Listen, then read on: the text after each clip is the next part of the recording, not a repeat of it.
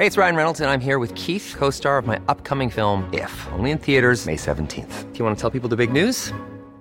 All right, I'll do it. Sign up now and you'll get unlimited for $15 a month in six months of Paramount Plus Essential Plan on us. Mintmobile.com slash switch. Upfront payment of $45 equivalent to $15 per month. Unlimited over 40 gigabytes per month. Face lower speeds. Videos at 480p. Active Mint customers by 531.24 get six months of Paramount Plus Essential Plan. Auto renews after six months. Offer ends May 31st, 2024. Separate Paramount Plus registration required. Terms and conditions apply if rated PG.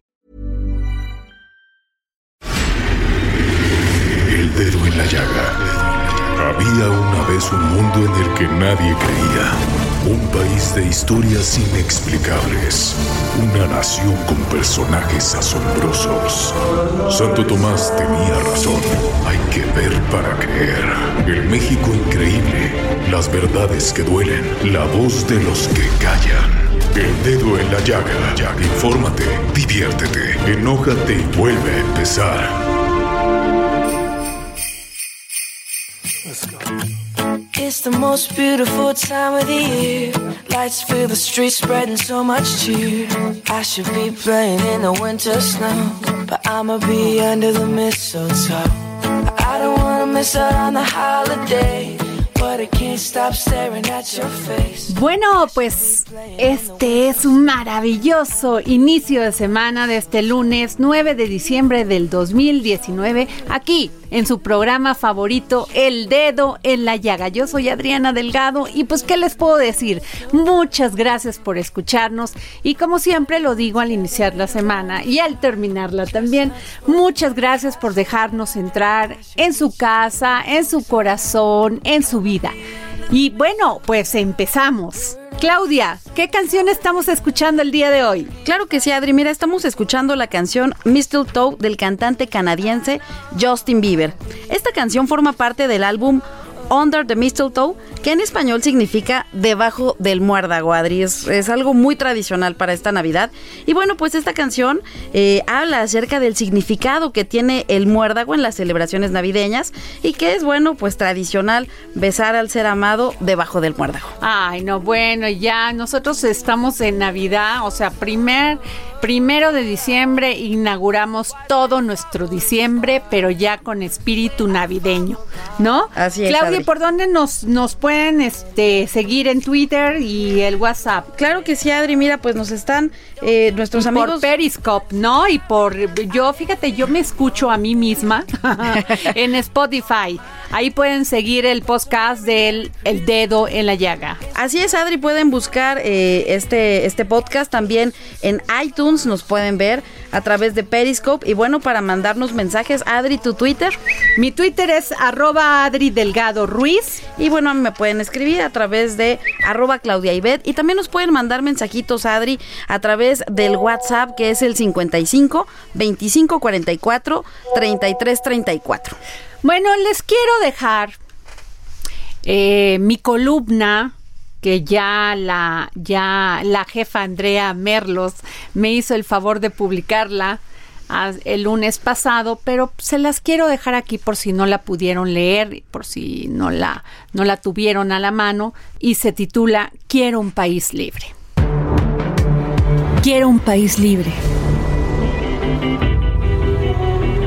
En la estructura social en la que vivimos, el acuerdo y el desacuerdo, el poder y la gobernanza, la búsqueda de una mejor calidad de vida son parte de la libertad. Todos los derechos inician con el más fundamental, la libertad. Ese es el que nos hace realmente humanos, la libertad de utilizar nuestro libre albedrío, que es lo que nos distingue de los demás seres vivos, pensar y actuar a voluntad propia.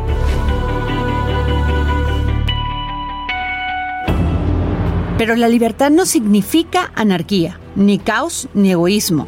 De acuerdo con el doctor Ulrich Wacker, experimentado director en Jerusalén de la Fundación Liberal Friedrich Neumann, ese derecho termina donde inicia el del prójimo. Esa es la primera de sus siete tesis. La libertad, dice, respeta las pertenencias, requiere de Estado de Derecho, promueve la formación de las personas, hace posible una mejor sociedad, es la base del bienestar y une al mundo. En la estructura social en que vivimos, el acuerdo y el desacuerdo, el poder y la gobernanza La búsqueda de una mejor calidad de vida son parte de la libertad. Un punto de arranque es la economía. Si hay con qué, se puede ir, se puede hacer, se puede realizar. Se puede ser libre. El presidente López Obrador identificó ese como uno de los grandes pendientes. Hay que recuperar el crecimiento. ¿Somos un país de libertades? El domingo del primer año de gobierno hubo dos manifestaciones masivas. Una para apoyar y otra para increpar a la Administración Federal. Con sus apasionamientos o sin ellos, cada persona podía estar en una, en otra o en ninguna. El distintivo de los meses recientes es la discusión pública si la política de redistribución de la riqueza es justicia o populismo, si dejar ir a un narcotraficante capturado fue una forma de evitar violencia y muertes o un signo de debilidad. ¿Por qué no pasaba eso en los exenios anteriores? Pero partiendo de la tesis del doctor Wacker, ¿qué falta para que logremos un régimen pleno de libertades? Lo primero, queda claro, un Estado de derecho, poder andar en las calles sin peligro, tener a salvo a nuestras familias en casa, enviar a nuestros hijos a la escuela sin la presencia de drogas y otros peligros. Que los jóvenes puedan emprender un negocio sin extorsiones, corrupción ni miedo a un Estado represor. Un país que les garantice libertad para generar riqueza lícita, oportunidades de educación y también de especialización. Apostar a la investigación científica y tecnológica para innovar. Que sea común estar de acuerdo o no en un ambiente de tolerancia y respeto. Si la libertad hace posible una mejor sociedad y es la base del bienestar, el trabajo en equipo es lo indicado. Si la presidencia de la República nos cuesta 75% menos este año como parte de la política de austeridad para que el gasto público se enfoque en la gente, los empresarios están haciendo también su parte comprometiendo inversiones importantes para la construcción de obras de infraestructura y reactivación de la economía. Debatir si los partidos políticos y el árbitro electoral nos cuestan excesivamente caros es parte de una nueva forma de hacer las cosas. Los desacuerdos sobre un aeropuerto son discusiones naturales, incluso necesarios en una sociedad plural. Sabemos el qué y discutir el cómo o el dónde de muchos temas no era algo común. Es un cambio de tiempo. No dejemos escapar la oportunidad. Claudia, ¿qué tenemos para el día de hoy? Así es, Adri, te tengo noticias muy relevantes para el día de hoy aquí en el dedo en la llaga. Bueno, pues este martes el Senado podría aprobar una iniciativa para eliminar el perdón fiscal, entre otros temas eh, pues fiscales que se tienen que aprobar antes del día 12 de este mes. Recordemos que están pendientes, bueno, la reforma constitucional en materia de condonación de impuestos, pero también la minuta para cambiar el nombre al organismo que administra los bienes incautados durante las comisiones de los delitos por este nombre eh, determinado, así como el instituto para devolverle al pueblo lo robado. Esto será algo que se estará discutiendo muy probablemente el día de mañana, precisamente en la Cámara Alta de nuestro país y aquí estaremos dando todos los detalles, por supuesto, al respecto de lo que suceda en las comisiones, tanto de la Cámara de Diputados como del Senado de la República. Y en otras noticias, Adri, también sumamente relevantes, pues mañana se prevén intensas actividades en las cámaras federales.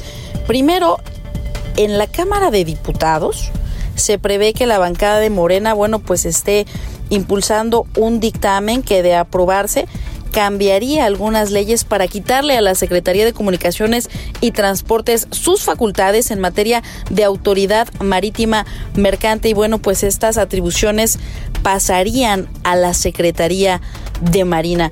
Esta iniciativa pues es impulsada por la diputada Rocío Barrera, quien afirma que el traslado de estas atribuciones e incluso del personal buscaría prácticamente reducir gastos. Y bueno, vamos a hablar además de una nota que, bueno, causó de verdad revuelo este fin de semana, porque sorprendieron al embajador de México en Argentina, presuntamente Adri, amigos, robándose un libro.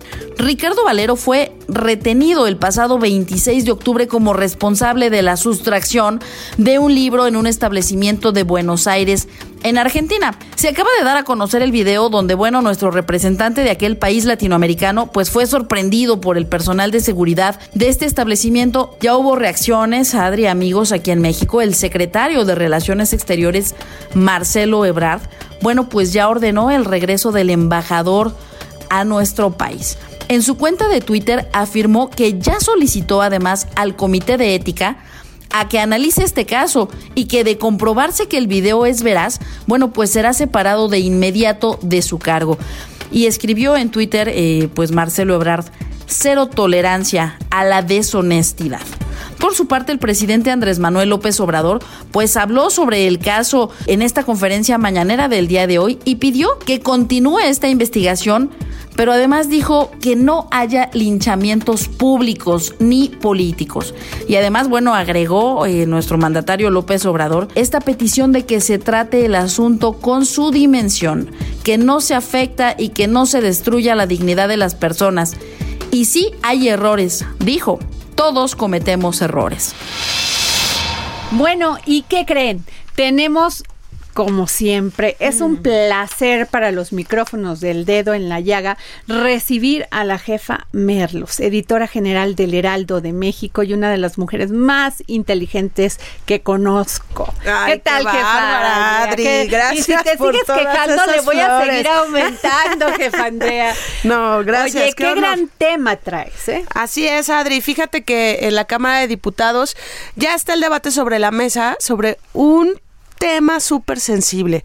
Este asunto de darle la patria potestad en automático a las mamás de los niños menores de edad cuando hay un proceso de divorcio Resulta que ya hay un alto porcentaje de papás que están argumentando ante los tribunales eh, de justicia de lo familiar que esta consideración como en, tan en automático la consideran injusta y que además la consideran viola, o sea, violatoria a los derechos de género y de equidad de género, que ahí también, pues en muchos aspectos iban de los dos lados, ¿no? O sea, la equidad de género no solo es una defensa que hacemos las mujeres, es también de ellos, ¿no? Claro. ¿Qué se ha dicho al respecto, eh, Adri? que lo que buscamos básicamente, Andrea, es el respeto a esa, primero, igualdad. Sí. Y después a esa equidad. Así es, eso es sin duda alguna. Pues hay muchos padres este, de familia que están pidiendo lo mismo, Adri, ante los tribunales para quedarse con la patria potestad de los hijos. ¿Qué está pasando ahorita? Es un movimiento que además si lo vemos desde fuera está bonito, Adri, porque siempre venimos de una cultura en la que el papá suele lavarse las manos, ¿no? Este, y suele decir, ahí te ves. Ahora hay un 25% de aumento de hombres que están peleando la patria potestad de sus hijos al tú por tú con, con las mamás. Los jueces por ley le dan en automático la patria potestad a la mamá, porque argumentan que menores de 8 años deben de estar bajo el seno materno. Hay muchas cosas que podemos defender alrededor de esto, porque es el cuidado materno, es este, lo podemos ver hasta en la dulzura, la responsabilidad. Pero yo no puedo entender, Andrea, cuando tus hijos están pequeños, que los amamantas, que sí requieren cuidados muy propios de, de la sensibilidad de la madre. Sí. ¿No? Pero también, o sea, pero también tiene que involucrarse el hombre y eso es lo que todas las mujeres durante mucho tiempo nos quejábamos de que los hombres pues no tenían esa sensibilidad para poder cuidar a los niños o ellos se excluían, ¿no? También. Por la por el tema de este patriarcado y matriarcado también que los excluía de esas labores. Sí, pues eh, ahora los hombres están un poco más comprometidos y lo que se busca es que en la ley se especifique que el juez valore en el momento en el que haya un divorcio y esté la patria potestad de un niño de por medio, valore por igual al hombre y a la mujer para asignarle la patria potestad. Esto va a cambiar todo un sistema de justicia de lo familiar en el país, Adri. Y hay varios padres de familia que lo están impulsando porque argumentan lo que también hemos hablado con un ejercicio de honestidad muy claro. Hay mujeres malas, hay mujeres este que abusan también, Sí, lo sé. También hay mujeres irresponsables, manipuladoras, manipuladoras pero también ah, eh, hay el, la otra contraparte de la misoginia. Son los menos, claro. Sí, claro. Son los menos y actuando en condiciones este más favorables que las que tenemos las mujeres, pero eso no quita el tema de que tienen derecho para pelear estas, estas, esta situación de Sí. querer también ellos tener la patria potestad de sus hijos. La ley incluye que, que la base de esto para un juez sea un estudio psicológico, que también está padre, porque mediante un estudio psicológico al papá y a la mamá también se determine qué va a proceder con el hijo. No, ¿te acuerdas, Adri? Este, no tengo bien el nombre de ella, pero ¿se acuerdan un caso similar al de Abril, al de esta chava que su esposo la acaba, eh, bueno, su ex esposo la acaba de matar? Que era un caso creo que de Cancún, que le quitó a los hijos a la mala y que metió muchísimo dinero para quitarle a los hijos y Claro. que era un súper violento. Eso también pasa, ¿no? El, el tema de justicia familiar. Y mucha corrupción en Sí. ese sentido, Sí, Andrea. hay. También casos de corrupción de, de eh, en, en estos casos de que los hombres son los que tienen el, el poder económico Así es. y que hacían de este poder económico un esquema de corrupción para aventársele con todo a las mujeres, Sí. Pues madres de familia. El tema va a avanzar. eh, ellos están haciendo una reforma a la Ley General de los Derechos de Niñas, Niños y Adolescentes. Es algo que está impulsando Movimiento Ciudadano muy de la mano con Morena. Está en Cámara de Diputados. Lo estarían analizando seguramente hasta el siguiente periodo de sesiones, pero están buscando a la CNDH, están buscando a la misma UNAM para ver cuál, qué estudios hay ¿Cómo de, bases de esto? familia para no equivocarnos por lo delicado que es asignar la vida de un menor de edad que está en medio de un proceso de divorcio y reeducar. son los afectados Son los más afectados. son los afectados Siempre. porque fíjate nada más hay Sí. una hay un tema que se da mucho en estos casos y se llama la alineación parental que es un conjunto de síntomas que se producen los hijos cuando un progenitor mamá o papá, mediante distintas estrategias, transforman la conciencia de los niños con objeto de obstaculizar o destruir sus vínculos con el otro progenitor. Progenitor. Es decir, el término se refiere a la conducta llevada a cabo por el padre o la madre para poder manipular a sus hijos. Es muy fuerte y todos conocemos casos cercanos. Claro, o sea que y cómo se da esto, pues el clásico, la clásica de la mamá, tu papá me dejó, me Sí. pegaba, me de- los dejó a todos ustedes por irse con una mujer más joven o lo que sea, Sí. eh, y empiezan a envenenar no solamente la mente del niño, el corazón del niño, Sí. por decirlo así, y los niños terminan odiando a sus papás. Y creas adultos con muchas heridas, Adri. Sí, no, Porque bueno. infancia es futuro, ¿no? Infancia es Claro. adultez. Y entonces, a veces los padres no reconocen o, o no pueden valorar o dimensionar lo que significan sus pleitos, lo que significa que un niño esté entre tribunales, entre jueces, que lo tengan que someter a cuestionamientos, que, que, lo, que le digas, oye, miente ahorita que vayas a tal cosa, ¿no? Claro. Creas adultos heridos, creas adultos que van a tener problemas para relacionarse, creas adultos que van a tener problemas emocionales de todos los estilos y eso es bien difícil de corregir. Ahora, fíjate, Andrea, que esto es un caso bien interesante, porque la, la existencia del síndrome de alineación parental no ha sido aceptada o no había sido aceptada por la Organización Mundial de la Salud, la OMS, ¿no? Ni por la Asociación Americana de Psiquiatría, pero por la incidencia mayor de estos casos deberá considerarse como, como una iniciativa ya para que esto. Entonces, todos estos padres que están buscando esto podrían también recurrir a eso. Sí, y Adri, esto sin querer revolver así este manzanas y peras, pero se suma a lo que hemos hablado en esta mesa muchas veces de la salud mental. Lo importante que es que desde la autoridad se le dé el valor real Claro. a todos los asuntos de salud mental de niños y de adultos. Y además ser considerado esto como un tipo de maltrato infantil. yo creo que sí. Sí, o sea, Sí, lo es. fíjate, tendría que juzgarse también de manera penal. Que, que, que maltrates psicológicamente a tu hijo, que le mientas de esta manera. Hay casos donde, pues sí procede, ¿no? Sí. O sea, el padre Los golpeador ¿no? o la o la madre y este ausente, Sí. ¿no? Que sí proceden, pero pero lo que sí tenemos que proteger es a nuestra niñez. Y me aplaudo esta iniciativa, este André. Sí, hay que darle seguimiento porque a veces estas iniciativas son las que se ven muy poquito, ¿no? Porque gana el tema político, gana el tema del presupuesto, ganan los asuntos bilaterales, ¿no? Este, los de migración, pero esto es lo que afecta a nuestra vida cotidiana, a, la, a los al día a día de las personas que pueden vivir algo en su casa. Y yo creo que estas iniciativas está muy padre debatirlas y sí actualizar la ley. Claro, imagínate que tú eres este pues una niña, un niño y que de entrada tengas cinco años y que te digan tantas cosas de tu papá o de tu mamá que toda esta figura que es la primera que tú tienes como referencia al papá o a la mamá, te la destruyan por un debate de egos. Sí.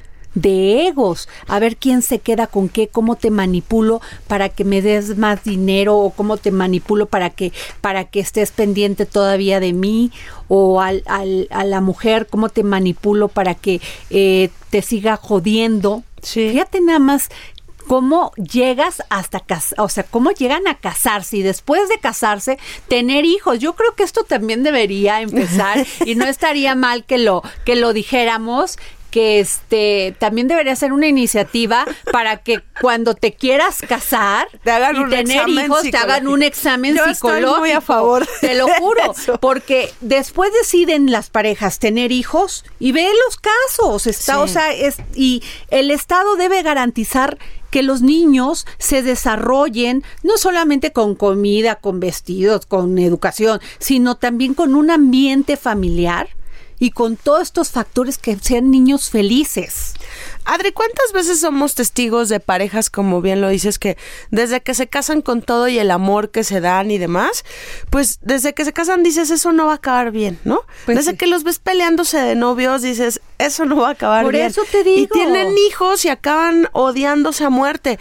O esta manera en la que la gente no sabe procesar una separación Claro. y mete a los niños, ¿no? Pero ahí sí creo que no puede ser justicia a ciegas creer que, el- que las mamás son las únicas buenas del cuento. No, no, no. A ver, sería irresponsable decirlo así, porque lo que se, se trata es de hacer un mundo mejor y ese mundo se, ha- se, se tiene que dar dentro de la libertad y la equidad. Así es. Sí me explico lo Sí. que nosotros como mujeres solicitamos y ese es nuestro gran debate, Andrea, todos los días es el tema de la equidad. Así es. O Y lo tenemos que ofrecer. Igual hombres y mujeres. Sí. En las mismas condiciones y con los mismos esquemas para poder luchar, empoderarnos. Igual tiene que ser en el tema y más cuando tienes niños que dependen de ti. Sí, yo creo que la equidad y nuestra defensa de la equidad, yo la defino como una calle de ida y vuelta. ¿no? Claro. O sea, no solo, nuestro discurso no solo es de aquí para allá, también estamos dispuestas y Sí, conscientes y que hay cosas que deben de como mujeres tenemos que cuidar mucho el lenguaje, como nos referimos a los hombres. Sí. Mucho, Sí. porque eh, también se tendría que hablar el lenguaje que, usim- que usamos las mujeres para demeritar a un hombre. Sí. Y no solamente eso, déjalo ya en una relación personal o en una relación laboral, sino lo que nuestros hijos escuchan cuando son chiquitos, los hombres, que las madres mismas les educan o el padre mismo le educa para, para, para, para poder visualizar el lenguaje que tienen que usar con los otros hombres. Así es. No, es toda una cadena. Perdóname. Yo, por eso creo que, la- que es terrible. O sea, Sí. yo de chiquita escuchaba este pues afirmaciones de entre los hombres muy duras, llamándose, hablándose de una manera muy fea. Y también he escuchado muchísimas afirmaciones, igual yo las he dicho, sobre los hombres. Sí. Entonces, no puedes eh, pedi- pedir igualdad y equidad de género si tú misma no estás dispuesta a darla. Entonces, todo empieza por el respeto, no solamente a nosotras mismas, sino también por el respeto a los demás. Tienes ganas de, de, de, de decir una mala palabra, cuestionar la virilidad, inclusive muchas mujeres abusan de eso, Sí. cuestionan la virilidad de hasta de sus hijos. ¿Sí? O sea, no eres macho o no eres hombre si no tienes novia. O te comportas, este, o debe si no tener muchas novias. ¿no? O Sí. si no bailas, o si no eres guapo, o si no... Hay mucha presión No, sobre los claro. hombres también. Ahora, el tema, queremos igualdad y equidad, también debemos tener también muy claro que eh, las cosas se deben de, de, de, de estar en ese equilibrio.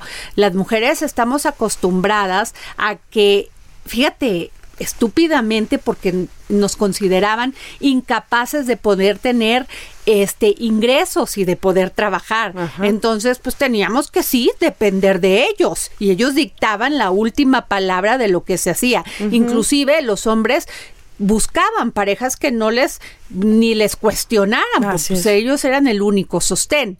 Pero ahora que las mujeres también somos, trabajamos, salimos adelante, cada día más nos empoderamos, también tenemos que apelar a ese equilibrio que pedimos. Sí, ¿Sí me explicó? sí, totalmente. Qué buen tema. Ojalá nos hayan escuchado y, y nos puedan mandar opiniones porque yo creo que lo que se trata es tener una sociedad y un tejido social que no se rompa. Andrea. Sí, fuerte y sano. Exacto. Nos vamos a un corte comercial, regresamos.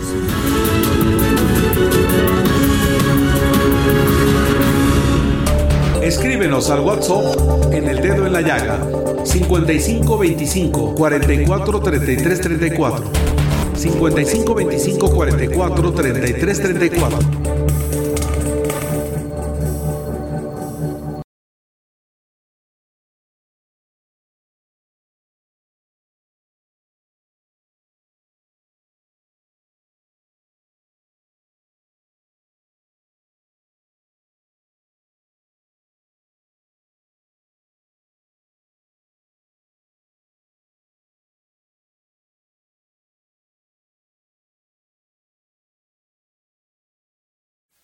Escríbenos al WhatsApp en el dedo en la llaga 55 25 44 33 34 55 25 44 33 34 the most beautiful time of the year. Lights fill the streets, spreading so much cheer. I should be. Pues tenemos como invitado a Roberto Peña González, analista político y económico y colaborador de la barra de, de opinión de TV Azteca. Muy buenas tardes, Roberto. Buenas tardes, Adri. Un Te gusto estar contigo y con todo tu auditorio. Nos acompaña aquí en la cabina del dedo en la llaga también la jefa Merlos Hola. y Claudia Ibet. Eh, Roberto, qué gran tema, la economía liberal. Pues muy importante y relevante, especialmente en el momento político que estamos viviendo, pues todos como país. Ajá. De que después de muchos años de, de que los presidentes abiertamente habían avalado un sistema económico, digamos, neoliberal, al fin tenemos un presidente que da la contra eh, de una forma ideológica muy importante, Ajá. proponiendo una alternativa que pues al menos para México es algo nuevo en los últimos 30 años. Bueno, el pasado jueves estuvo aquí en la cabina del dedo en la llaga el doctor John Ackerman presentando su libro El cambio democrático en México, retos y posibilidades de la cuarta transformación. Y le hicimos una pregunta muy importante. ¿Liberalismo o neoliberalismo?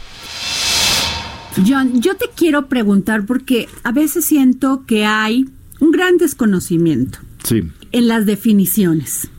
Incluso el presidente es un gran admirador de un liberal como Benito Juárez. Así es. Fíjate, yo te pregunto, ¿liberalismo o neoliberalismo? Es una gran pregunta porque la verdad la gente luego los confunde.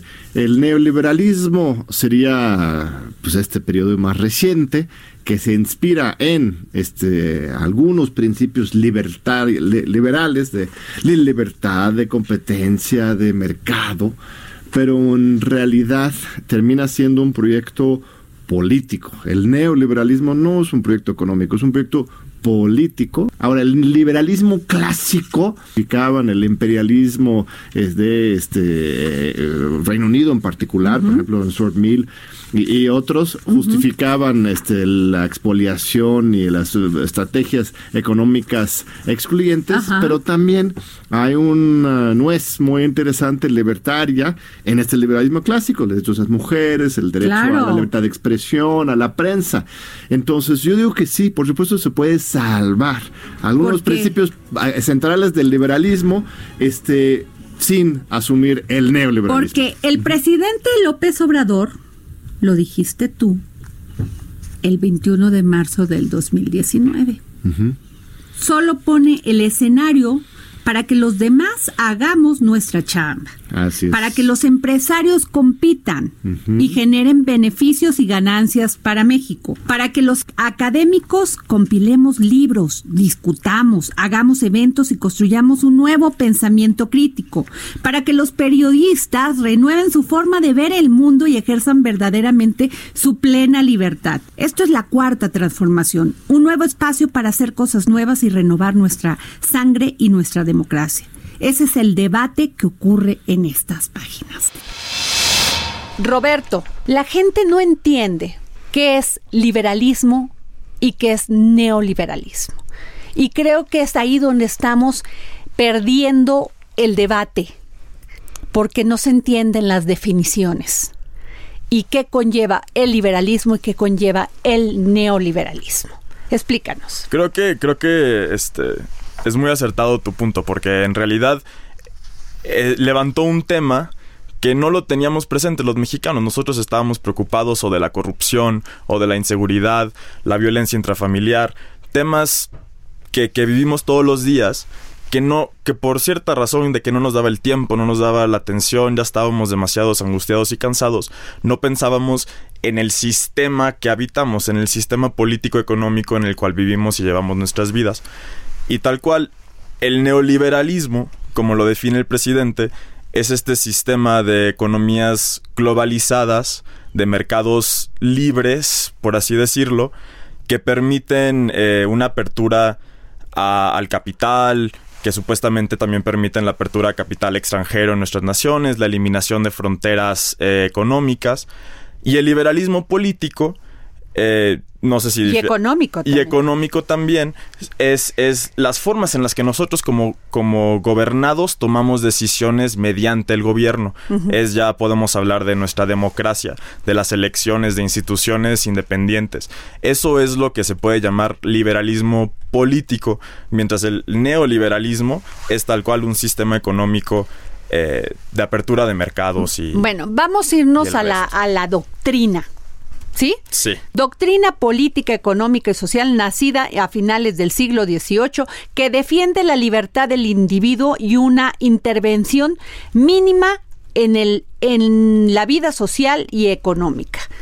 Y el neoliberalismo, teoría política y económica que tiende a reducir al mínimo la intervención del Estado. Con estas dos definiciones, Roberto, Explícame qué no estamos entendiendo los mexicanos. Que sí estamos viviendo un momento en el que es un regreso de un Estado que, que está más que dispuesto a intervenir y a hacer valer los reclamos de la ciudadanía. Que ya el argumento de pero los poderes del mercado, lo que le conviene al mercado y queda la economía, ya no es el argumento prioritario. Ese argumento ya no está convenciendo al pueblo mexicano. Y es, y es el momento que estamos viviendo, ese, esa transición de tratar de equivalar la dignidad eh, humana con, los, con el buen funcionamiento del mercado.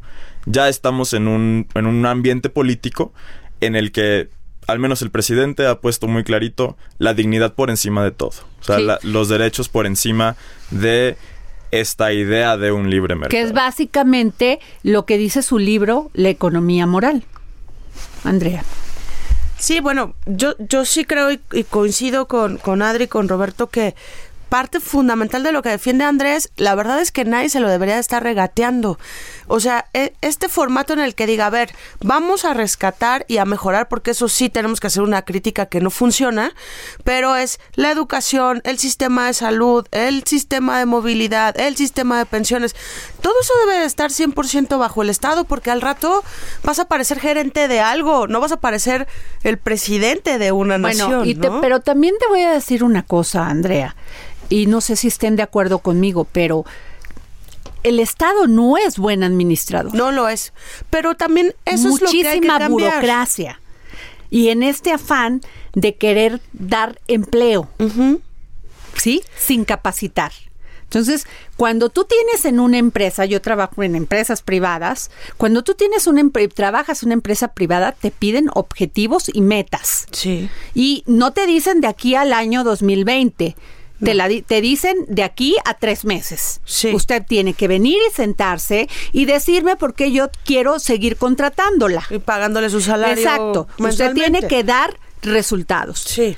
¿Por qué el Estado no tendría que exigirlos de la misma manera de la burocracia?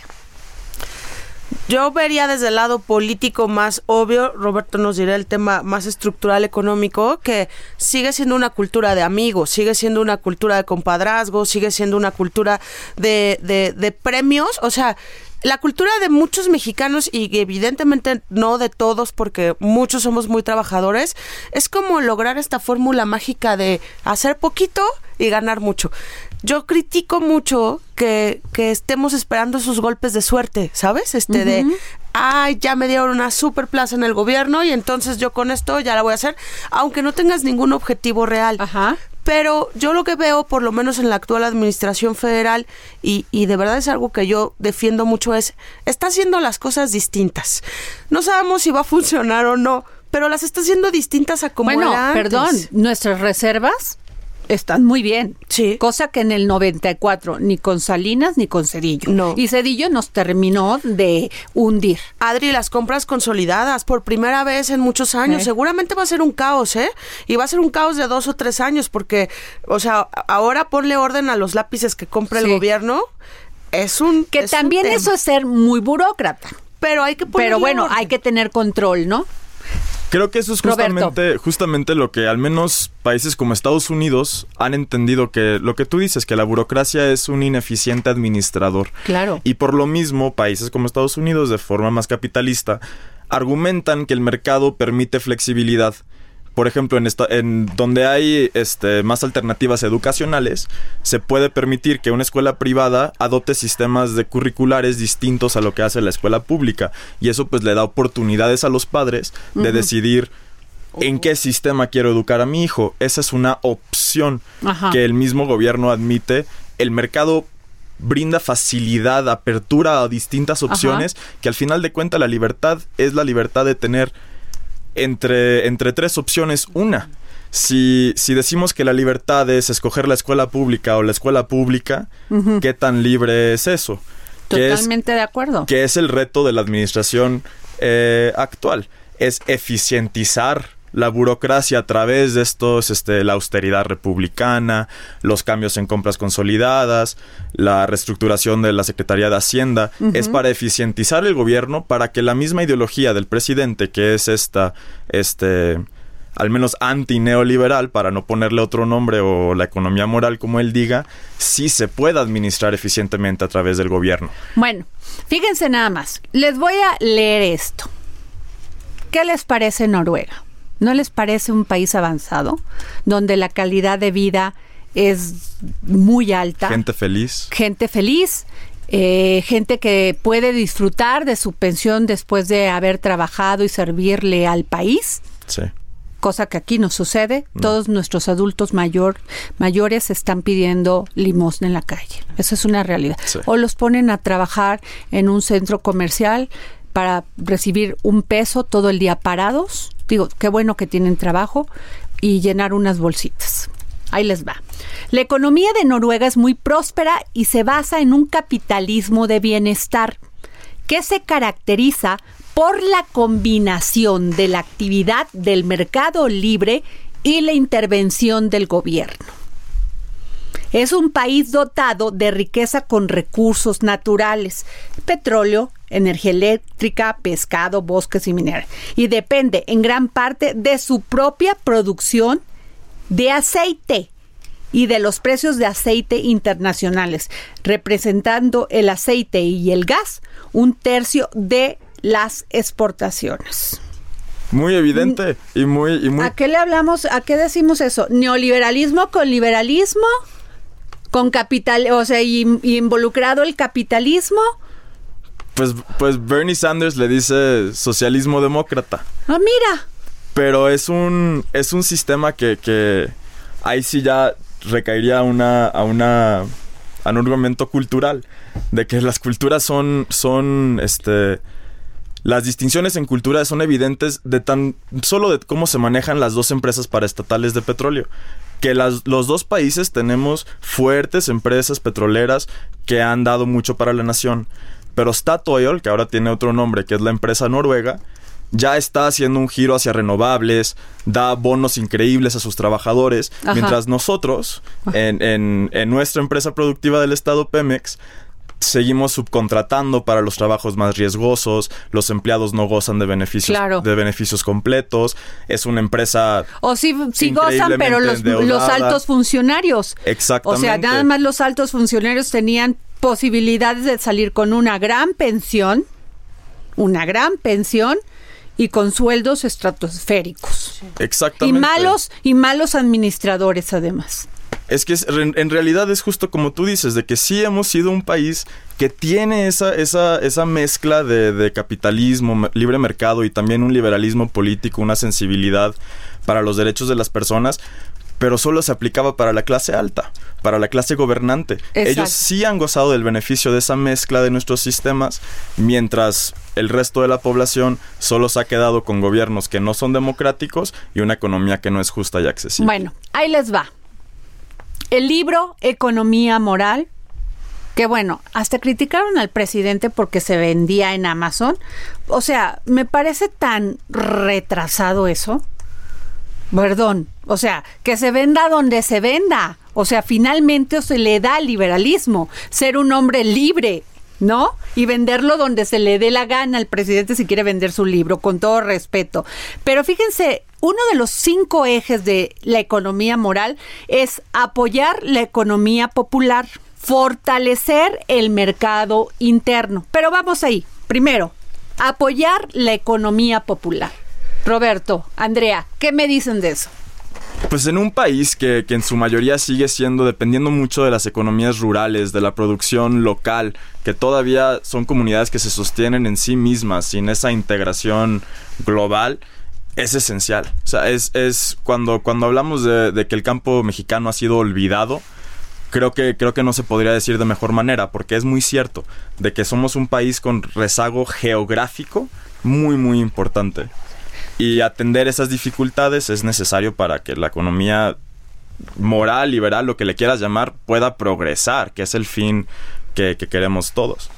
Yo también coincido mucho con Roberto Adri, creo que es fundamental y lo hemos hablado muchas veces desde, desde un lado de la comodidad como afortunadamente estamos nosotros, que el asunto es darle luz a mucha gente, ¿no? Este, es, este, creo que este sistema en el que la gente está tan deprimida en ciertos municipios, en ciertas zonas, que no ve futuro de nada, que no hay manera de entrar a una escuela, que ellos ya saben que van a llegar hasta la secundaria, que si quieren estudiar la universidad, pues va a haber un drama porque no va a haber dinero para mandarlos. Apoyar toda esta parte tan estructural, tan lastimada y tan dañada, híjole, yo creo que podría ser a futuro la mejor apuesta.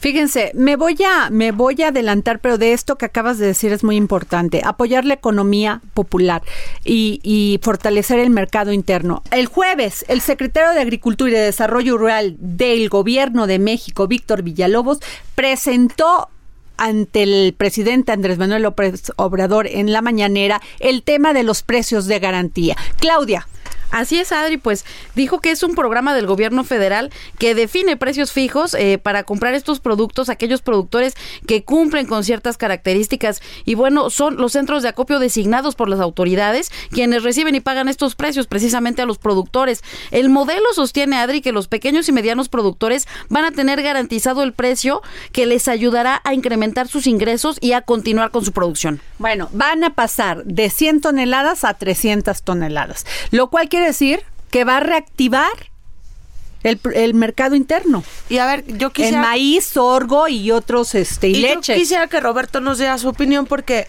a mí me parece que la apuesta es magnífica, pero yo escucho muchos economistas criticando que ese es básicamente un dinero perdido y que no va a haber manera ni de ni de comprobar su retorno ni de comprobar su pues su funcionamiento. ¿Tú cómo lo ves, Roberto?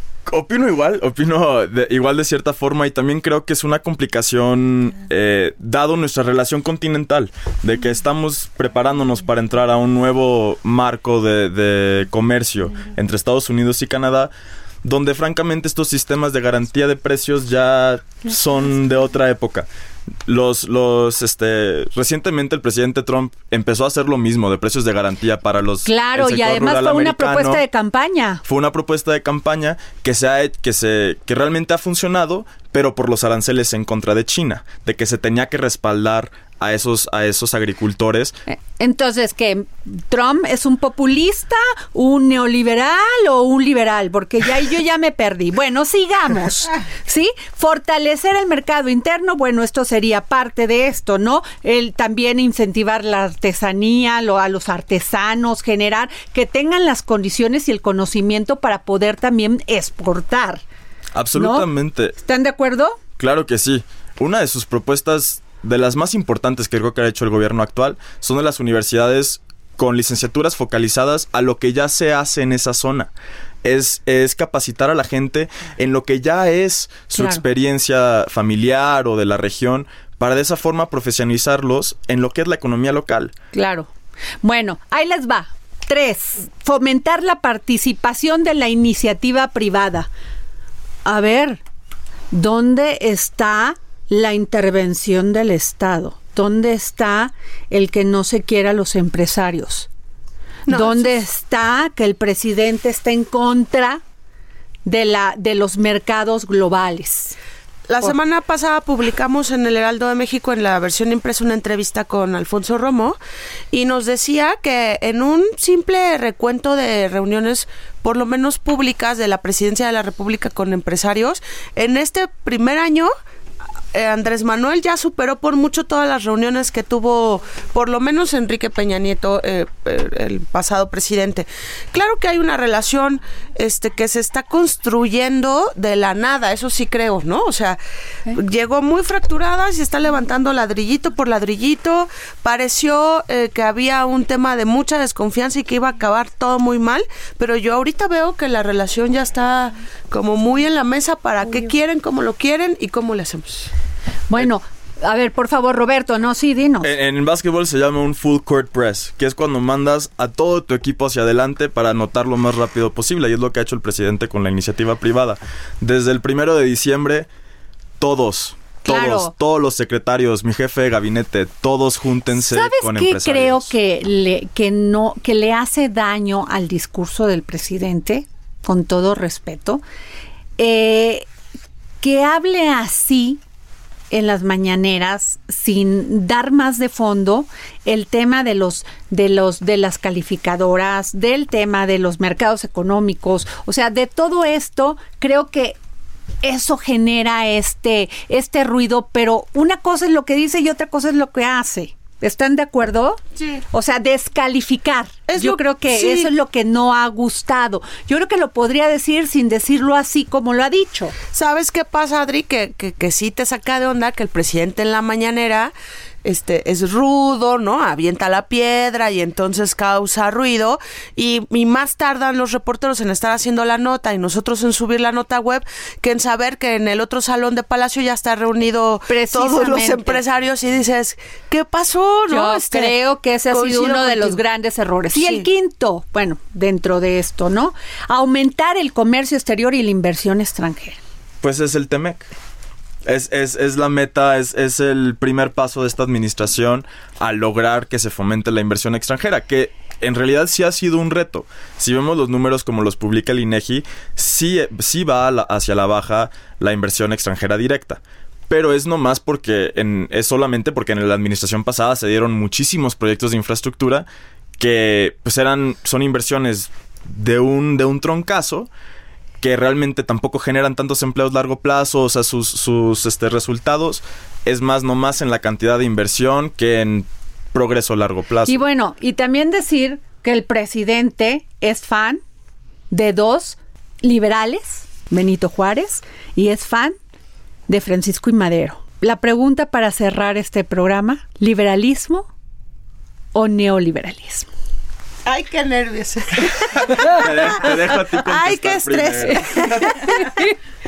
yo por formación, incluso si quieres académica, universitaria, por ideología, yo creo que el liberalismo para mí es, tiene mucho más orden que el neoliberalismo para mí. O sea, el, el Estado que no vende todos los bienes de la nación y que hace que lo, con lo que se queda se produzca y se produzca bien. Y yo a favor de la búsqueda de nuevos modelos. Tampoco podemos quedarnos con una doctrina que, como bien dices, finales del siglo XVIII. Por favor, es 2019, ya casi 2020. Hay que, hay que atender esas, esas súplicas y formular otra cosa. Bueno, pues los sigo y los voy a seguir invitando aquí al dedo en la llaga. Oye, además cuéntale al público que Roberto es muy joven y que es muy listo. Roberto, Roberto es, es un muchacho, lo digo muchacho en este sentido, un joven, un profesionista muy preparado, y que lo inteligente mucho. y es lo que podríamos llamar esta nueva generación de jóvenes millennial, pero brillantes, brillantes, entregados al país, entregados. Él decidió venir a México, él ama México, él podía haber seguido su vida en Estados Unidos o en otro país y decidió regresar a México y servirle a México. Qué padre, Roberto. Felicidades. Muchas gracias, Bueno, pues nos vemos. Esto fue El Dedo en la Llaga. Muchas gracias.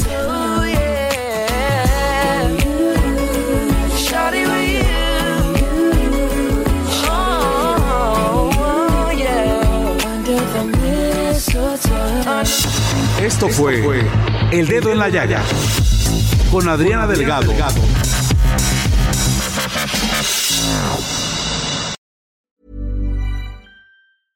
Hey, it's Paige DeSorbo from Giggly Squad. High quality fashion without the price tag. Say hello to Quince. I'm snagging high-end essentials like cozy cashmere sweaters, sleek leather jackets, fine jewelry, and so much more. With Quince being 50 to 80% less than similar brands.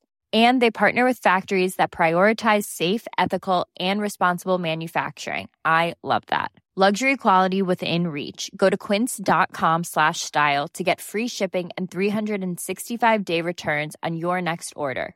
Quince.com slash style.